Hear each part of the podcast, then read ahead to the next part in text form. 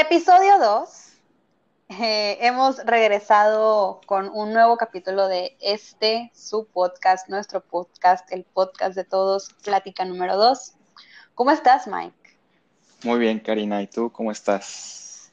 Cansada. Ha sido una semana, pues sí, difícil, eh, con, con muchísimo trabajo para nosotros dos, pero grabando con porque esto nos gusta y, hay que hacerlo, para eso estamos. Es diversión. El día de hoy, sí, es diversión. Lo, tomo como diversión y lo tomo como, como, un ejercicio que nos ayuda a pensar, a reflexionar y, y a sacar opiniones de temas que nos interesan. Así es. La semana pasada tocábamos el tema de la paciencia, un tema un poquito pues complicado, tal vez un poquito más heavy para, para esta cuarentena, o sea, es, algo que ha estado muy recurrente en nuestra, en nuestra mente. Pero hoy vamos a tomar un tema más light, un tema más divertido, más ligerito para, para digerir. Vamos a hablar de la comedia en México, la, la nueva comedia en México. ¿Cómo ves, Mike? ¿Qué nos tienes que decir para este tema? La comedia es para mí algo muy importante en mi día a día. Soy un consumidor de, de comedia. La verdad, yo creo que, es lo que más consumo en YouTube, en, Spotify, además de la música. Me gusta mucho escuchar diferente tipo de comedia. Eh, de hecho, cuando podíamos salir, antes, era antes del COVID, eh, Ajá asistí a un evento en 2017, al único evento de comedia que he ido, que es, fui a ver a Sofía Niño de Rivera. Ok. Y digamos que la verdad estuvo bastante bien. Eh, la verdad siento que es una, una muy buena comediante, eh, reconocida aquí en, en México y creo que los eventos de comedia o la comedia en general la tomo como... E, es en especial el stand-up, es la reflexión del día a día de las personas. ¿Cómo lo ves tú? A mí me encanta. Eh, ya, ya como mencionabas tú, antes del COVID, este, yo también fui a ver varios shows. Eh, bueno, yo, yo fui a, varios, eh, no, no, solo a uno. Que bueno, a ver, paréntesis, paréntesis, antes de que, antes de que sigamos con este tema, quiero decir a toda la gente que nos está escuchando que este, este episodio va a ser básicamente nosotros dos hablando de quién somos fans y, haciendo el shout out más grande al stand-up en México eh, ahorita, antes de que se sorprendan de, todo lo que vamos a decir, ¿verdad? Y antes de que digan, esos niños nomás están hablando de lo que les gusta, pues sí, sí, se trata de eso. Eh, ahí va. Eh, yo he visto Ah, bueno, al primero que vi me parece que fue a Richo Farrell con Ciudadano Mexicano, eh, cuando vino a Monterrey a Pabellón. He visto a Franevia, he visto a Alex Fernández. Y gracias a ellos, gracias a que fui a sus shows, eh, me, tocó ver a los que abrieron, que también son excelentes comediantes. Eh, vi a Diego Sanasi, vi a... Mm, me parece que vi unos nuevos por ahí, eh, que no recuerdo sus nombres. Vi a Iván Lamole. Em, Reconocidísimo aquí en, Monterrey. En Monterrey, el de la Diablo Squad. Exactamente. Eh, y casi que abridor oficial de Franco Escamilla amigo íntimo de Franco Escamilla. Este. Y pues sí, eh, me, he hecho, me he hecho bastante fan de ellos. El que la que tú mencionabas, Sofía Niño de Rivera, solamente he visto sus especiales en Netflix. Eh, personalmente me gustó más el primero que el segundo. Eh, no recuerdo los nombres, pero tiene dos especiales, eso sí recuerdo. Y me gusta más el primero que el segundo. Uno que no he visto y me gusta mucho, no sé por qué no fui a verlo cuando tenía oportunidad, Daniel Sosa. Conocidísimo. Eh, sí, me hubiera gustado ir a verlo, creo que estuvo en, en Río 70, antes de que se muriera el mundo. Eh, y no fui a verlo. Creo que según yo la abrió Alex Fernández, antes de que Alex Fernández viniera solo. Eh, y, me lo perdí, me lo perdí totalmente. Creo que llegué tarde a la fiesta de Daniel Sosa, porque a Daniel Sosa hasta hace poco descubrí la, gran comedia que maneja. Es muy chistoso, pero porque también es muy payaso. Sí, la personalidad tiene, eh, mucho que ver en su comedia. Y pues sí, eh, ¿cómo ha cambiado con... Eh, es algo que también quería, quería mm, tocar el tema. ¿Cómo ahora que estamos, bueno, que pasó el mundo por una etapa de, cuarentena, tuvieron que cambiar muchas cosas en, en cuanto a esa comedia? Exactamente.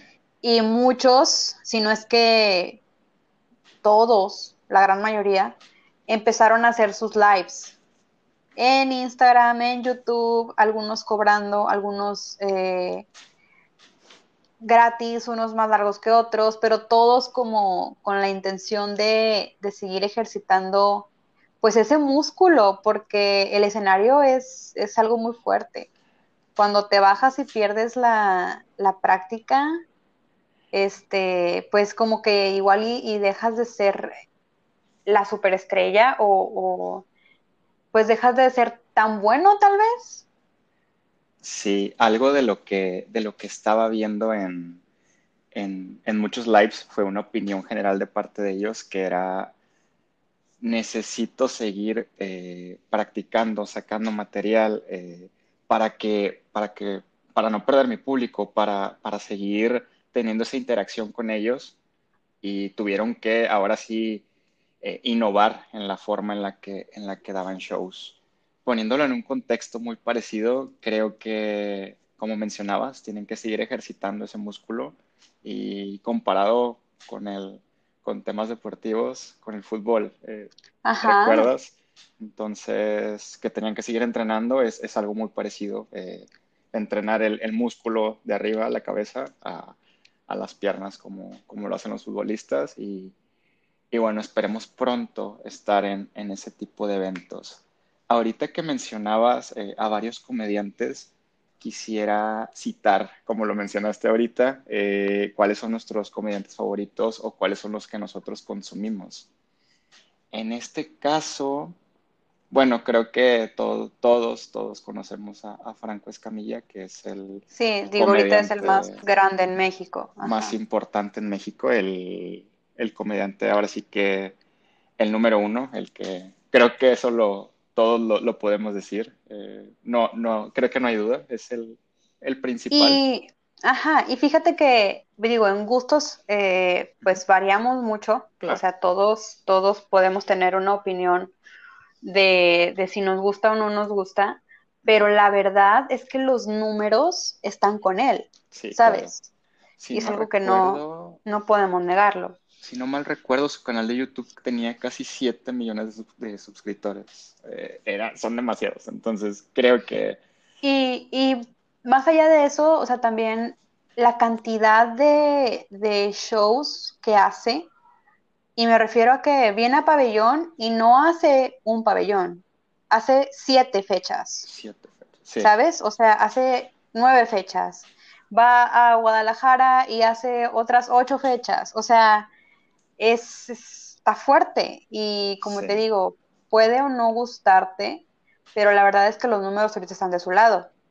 Ha sido otro de los que se ha tenido que ahorita como aferrar un poquito a los lives eh, tiene, él ya tenía sus programas de, dentro de la Diablo Squad, pero ahora como que le están metiendo también cañona a, la Radio Squad por medio de, internet. Muchísimo contenido, es demasiado lo que ves. Eh, semanalmente yo creo que sacan cinco o seis programas y, creo que lo hacen de muy buena calidad, la verdad. Fíjate que yo no soy consumidora de, de su contenido, pero me doy cuenta porque todo el tiempo es tendencia en Twitter. Semanalmente lo, ves por ahí o te topas un video de él. Entonces. El siempre tiene hashtags posicionados. Tiene una base de, fans muy grande y bueno, la verdad es, lo, hay que reconocerlo que es por el buen trabajo que ha hecho y no solamente a nivel comedia, sino a redes sociales lo ha manejado de, de una muy buena forma. Y, y, estábamos hablando ahorita como a nivel nacional, pero también quiero como mencionar algunos de los, de los que se han ido manejando en redes este, localmente. Me parece que, no sé si te suena el nombre, eh, José Luis Agar es uno de los comediantes locales que ya tenía su programa en Facebook y aparte abrió su bar, eh, ya daba shows por aquí y por allá, por todo Monterrey otro de los que se tuvo que aferrar a seguir haciendo contenido este, por internet. Marco Polo. Eh, también. Con, con, su personaje de Juanita. Este, igual, eh, sacó series, sacó reality, sacó eh, capítulos con el personaje, sacó un montón de cosas para YouTube. E igualmente, pues contenido para Instagram. Eh, me parece que también, eh, ah, no recuerdo ahorita el, su nombre, eh, el que le dio COVID. No recuerdo, pero bueno, creo pero que por ahí hay varios, por ahí hay varios. Otro que, que, lleva mucho tiempo y creo que también lo conocemos es Oscar Burgos. ah, también, sí. conocidísimo aquí en Monterrey. Creo que Monterrey, Nuevo León, es una tierra que en la cual, de la cual han salido muchos comediantes. Entonces, creo que tenemos muchísimos ejemplos y, y muy buenos comediantes. No, no, sí, son pocos. Y, y, más que nada, pues resaltar cómo ha ido, cómo ha tenido que cambiar esto por, por, por el mismo cambio del mundo, ¿no? Este. Y, y, que de todas formas se sigue haciendo comedia, de alguna u otra manera el, el entretenimiento sigue dando, dándonos de qué hablar y, divirtiéndonos, más que nada. Este, los, los comediantes siguen sacando contenidos también para, para plataformas más grandes, eh, incluso sacando especiales completos para YouTube. Y pues qué padre, ¿no? Que puedan seguir trabajando. Hace poquito vi que Fran Evia y eh, Daniel Sosa hicieron show para gente que está dentro de los carros. Sí, sí, sí. ¿Sabes cómo? Sí lo, sí lo vi. que pues la, ahora, ahora la modalidad es esa, como que estés como adentro, como si fuera un autocinema, pero con comedia. Claro. Saliéndome un poquito del tema, eh, bueno, tanto a ti como a mí nos gusta mucho Intocable, viste que también realizaron un concierto. De ah, ese de, de, ese tipo, sí, con autos. Claro. Está extraño, ¿no? Está muy extraño, pero lo, padre es que los artistas en, general se siguen esforzando por, por dar a conocer su material, por tener esa cercanía con, con el con el público. Con el público, y creo que es algo, algo interesante. Que siento que se han acercado mucho más a, la gente y, eso es bueno. he, visto ese, pues se puede decir como que se, está tomando ese modelo y los artistas la, cercanía con la gente y, siento que ha sido algo bueno, que, vieron la forma en la que, en la que pudieran seguir interactuando con ellos. Es que sí, es más que nada también explotar esa creatividad eh, de qué voy a hacer ahora que no puedo estar en un escenario, que no puedo estar eh, tan cerquita de la gente en un bar, eh, en un teatro. Es explotar pues tu, imaginación y ver cómo, cómo vas a llegar a, tu público. ¿Te gustaría a ti ir a un show en auto? ¿Lo has hecho antes? Nunca lo he hecho, pero creo que sí sería interesante. Es... Sí. Siento que, no, creo que sí había escuchado antes de, de esto que había ese, había, no sé, a lo mejor en algún autocinema o en algún lado se hacía ese tipo de, de, eventos, no, no, recuerdo. Creo que Monterrey, mira, la única ocasión creo que yo había visto algún anuncio de eso era como, no sé si Planetario Alfa los hacía. creo que estoy incorrecta. Eh, no sé si eso o en Chipinque también. Creo que era en Chipinque el que En Chipinque, ¿verdad? Sí, creo que era en Chipinque. Creo que sí sería un modelo interesante y creo que ya, ya que se vaya controlando un poco más esto, van a empezar a suceder ese tipo de eventos. Más seguido, ¿verdad? Para empezar a, salir, a recuperar ese, esa dinámica que teníamos antes, creo que primero pasaremos por esa etapa y posteriormente ya, ahora sí, volver un poco a lo, a lo, a nuestra vida antes del COVID. Sí, y me parece que antes era como un atractivo, ¿sabes? O sea, de que eh, ven con tu carro a ver una película y tal, y, lo anunciaban y, como si fuera, o sea, bueno, sí lo era, digo, un, evento muy especial porque pues no estábamos acostumbrados, ni era algo necesario, y ahora es algo necesario. ahora es la manera en la que eh, muchos eh, artistas, comediantes, cantantes, músicos están como logrando hacer sus shows y está interesante la modalidad. Es un nuevo modelo que se está poniendo en práctica y, creo que es interesante y que, que puede estar funcionando y a lo mejor, ¿por qué no? En un futuro dejarlo como este show una modalidad, va, a ser en coche y creo que le podemos ir agarrando el gusto. A lo mejor es algo a lo que no estamos acostumbrados, pero que, que podría ser una muy buena alternativa. Digo, tal vez una desventaja es que por ejemplo, los, los comediantes, volviendo un poquito al tema que es nuestro principal, no escuchan como la risa directa. Exacto. No tienen este, mm, esta retroalimentación eh, directa así en, vivo, ¿sabes? Eh, tienes, que dar tu chiste y esperar a que se hayan reído. No, no está esa, esa eh. respuesta, esa, esa dinámica con el público. Exactamente. Entonces, creo que, para ellos es, un reto actualmente. Eh, Exactamente. y, y, a lo y también para los músicos. Exacto, no sabes si tu show está teniendo esa, esa respuesta, pero considero que a lo mejor también es algo que a lo que es, algo que ellos tienen que a lo mejor buscar alguna alternativa y, y creo que, que a todos nos ha pasado en, en esta época buscar alternativas para, para, poder realizar bien nuestro probablemente, trabajo. Probablemente sea pues una característica más de esa nueva modalidad, ¿sabes? Sí. O sea, es arriesgarte, es voy a hacer un show eh, con autos y mi reto va a ser este. Y pues ya, o sea, va, va, va, dentro de la lista de cosas que, tienes que tomar en cuenta. Sí. Para poder seguir con el show. Va a estar muy interesante ver, ver qué sucede, pero siento que, va a ser una, evolución en, el tema, no únicamente de comedia, sino de, eventos eh, masivos en general. Sí, de entretenimiento en general, claro. Muy bien. Volviendo un poco a, lo que estábamos manejando en un principio. Sí. ¿Cuáles son tus tu top 5 de, comediantes que, tú consumes? Mm, eh, Franevia,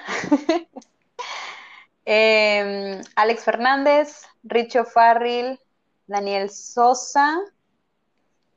Y yo creo que te queda de ver el quinto, porque todavía no, encuentro a alguien que me guste así muchísimo como para darle el quinto lugar. He visto un poquito de Ricardo Pérez, de Slobotsky, con la cotorriza. La cotorriza. Exactamente. He visto un poco de Ray Contreras, he visto un poco de Alexis de Anda, he visto un poco de eh, Navarro, ay, la hermana de Chuy Navarro. No. Este. Sí, o sea, he visto por aquí por allá eh, también a Lalo Lizarrarás. Este. Mm, sí, como te digo, creo que no he encontrado así como que. Ah, podría ser tal vez Mau, Mau Nieto. Pero la verdad creo que solo lo digo porque soy su fan en Instagram. Me da mucha risa en Instagram. Lo puedes incluir. y me da mucha risa en el frasco también. El frasco está buenísimo, ese programa, buenísimo. Con el... Con está en un grupo Román, sí, ¿verdad? sí, Matiz. Sí. Nunca pensé que él fuera, que él tuviera ese, ese humor. Está, chistosillo, sí. Sí, la verdad me Sí te saca la risa. Sí, es, siento que es muy natural su, humor, entonces eh, la verdad sí, sí saca muchas risas y que, no te esperas. ¿Y tu top 5? Mi top 5. Ya dijiste a Franco, pero Franco será tu primer lugar. Yo creo que sí, porque me gusta mucho la, comedia que maneja y aparte de eso, siento que, no, no sé, como que su personalidad lo, ayuda mucho a, a, sacar esos, ese, tipo de comedia y la verdad me, gusta mucho como que los proyectos que hace, eh, como que nunca se queda con las ideas eh, sin, sin desarrollarse y y siempre saca nuevas propuestas. Entonces, creo que sí lo dejaría como, como el número uno para mí.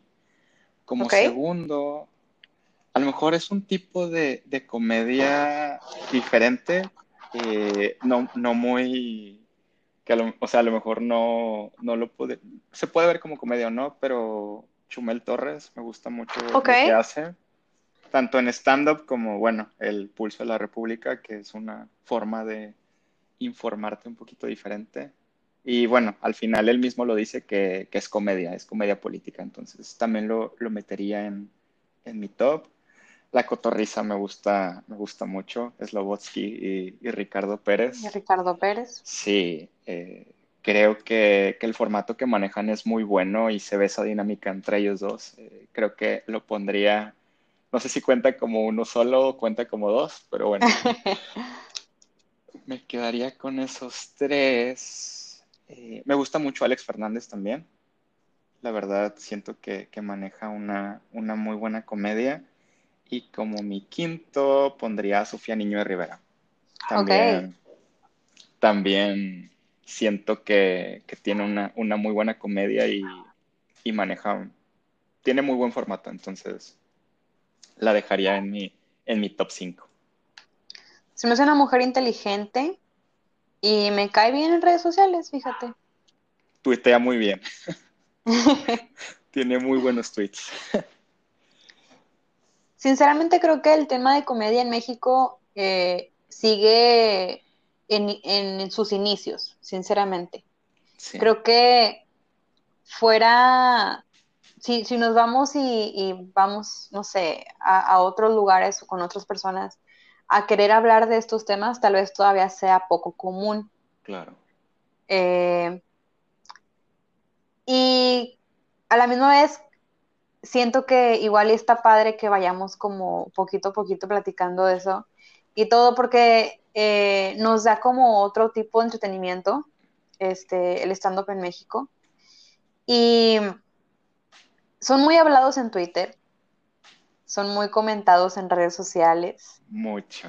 Porque pues ya todo el mundo quiere cancelar y no nada más a ellos, digo, es, es un tema ya muy general. Ya le, buscan el feo a, todos, a actores, a cantantes, a youtubers, a modelos, a deportistas, al que sea, le quieren sacar un tuit del 2012 este, diciendo alguna grosería o algo muy incorrecto. Este, y pues ya me los quieren cancelar a todos. Siento que es algo injusto, sobre todo cuando se trata de una, de una figura pública, el, juzgar cosas del pasado. Eh, sí. Porque al final todos cambiamos nuestra forma de pensar, creo que todos hemos cometido algún error en, en nuestras vidas, o no, no errores, pero Hablando, hablando de, la comedia y centrándonos en, esa parte, siento que muchas veces la gente no, no sé cómo decirlo, pero, por ejemplo, un comediante pone un chiste y, es una, broma lo, que, lo, que está, lo, que está, lo que está diciendo, lo que pone en Twitter o en cualquier red social. Y, y la gente posiblemente no lo entienda o tiene una forma de interpretarlo o lo puede tomar personal, pero lo que está haciendo el comediante es, estoy poniendo esto como, como información, como entretenimiento, como algo que yo estoy poniendo posiblemente para mis fans y no para el público en general. Y, siento que mucho, mucho de los, muchos de los juicios que, que se están haciendo, cancelaciones, no, no tienen ese, ese fundamento. Por ejemplo, hablando, en, hablando del caso de, Chumel, que es lo, más sonado por la cancelación de HBO, la, la sentí muy injusta por, por el humor que, maneja Chumel. Es un humor ácido, un humor eh, un poco subido de tono, pero él, él, hace ese tipo de comentarios en base, en base al contenido que él maneja. Y siento que nunca es con, ese, con, con un afán de, insultar. Si nos vamos a, a comediantes eh, fuera de México, eh, no lo sé, Louis C.K., Ricky Gervais, que, que, manejan un tipo de comedia muy pesada, hacen los chistes enfocados a lo mejor no, no a un...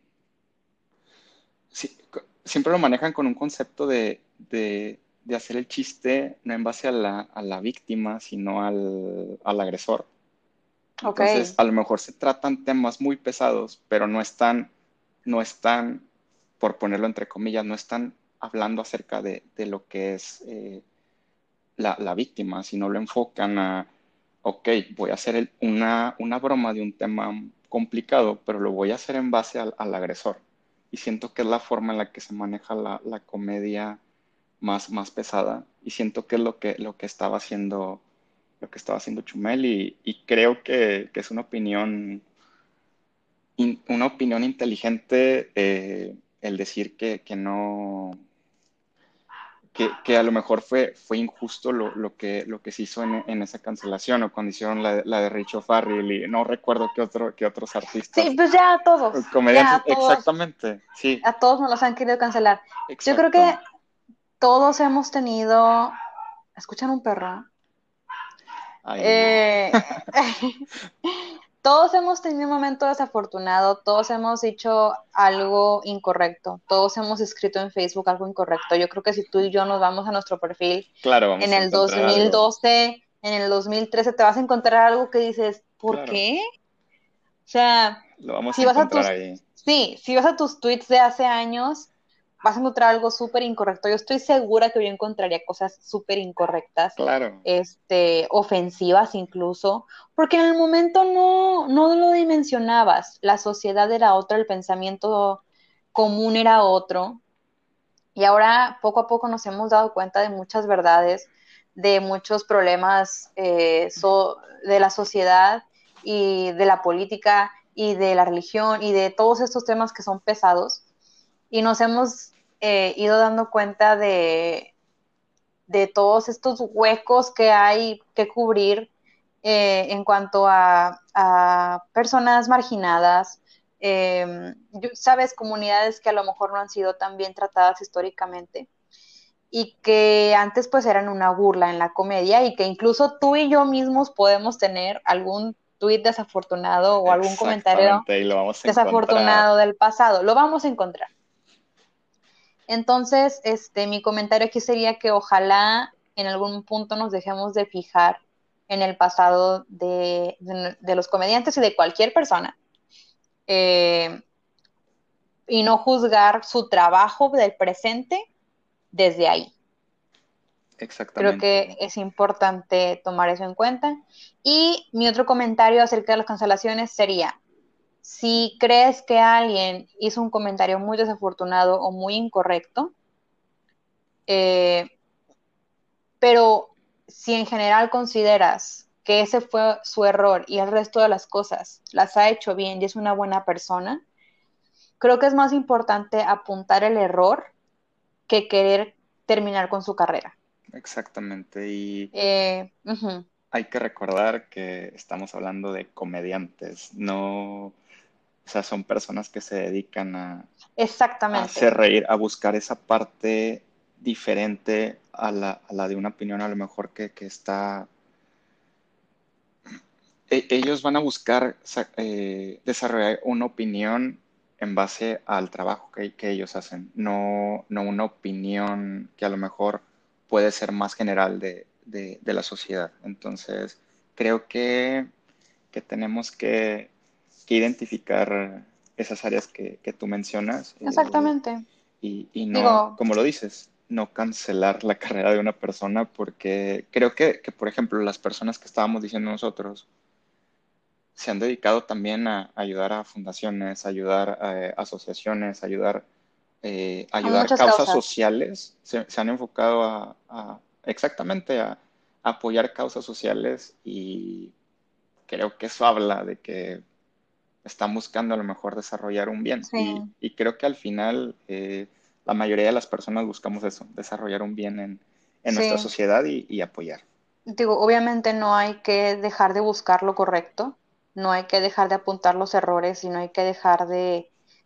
Sí, pues no hay que quitar el dedo del renglón este, y apuntar cuando alguien esté siendo grosero, machista, racista, eh, todas estas cosas, claro que hay, que hay que apuntarlas, pero una cosa es querer enseñarle a alguien su error y otra cosa es querer acabar con su trabajo dentro del entretenimiento. Exactamente, y recordar que somos humanos obviamente nos vamos a equivocar y siento que en esta vida venimos a aprender.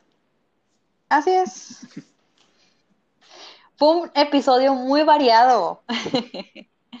este, tocamos un montón de, cositas que, que, rodean a la comedia en México. Esperamos los dos que siga creciendo porque somos fans, somos fans y queremos que esto siga creciendo, que sea más conocido, y que me dejen de cancelar a la gente. Por este... ¿Con qué te vas? Yo me voy con, esta bonita experiencia de, todos estos detalles de, que pudimos tocar. ¿Tú con qué te vas? Me voy con la reflexión de, de todo lo que opinamos. Creo que en general salieron opiniones muy valiosas y, y me llevo otros nombres de comediantes eh, que voy a comenzar a estudiar y, y, pues seguir disfrutando de la comedia porque personalmente considero que, que es una muy buena herramienta para la sociedad en general y para sacar esas opiniones que, que posiblemente a, muchas personas les, les pueda incomodar o les pueda gustar, pero creo que la comedia es un, medio de entretenimiento muy bueno, pero también es un medio informativo. Y de crítica, sobre todo. Y de crítica, exactamente. También.